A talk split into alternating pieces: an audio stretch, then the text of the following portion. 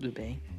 Meu nome é Lourenço e eu estou fazendo trabalho de português para a escola Santa Terezinha que fica em Campo Bom.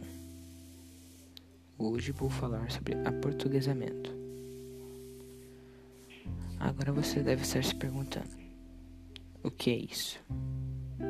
Bom, aportuguesamento são palavras que vêm de outros países, por exemplo, Estados Unidos, França, Japão e outros países. Existem muitas palavras, algumas muito usadas e outras nem tanto. Algumas delas são balé, basquete, cowboy, beisebol, blackout, karatê e muitas outras palavras que você nem pensou que existia. Bom, basicamente, aportuguesamento é isso.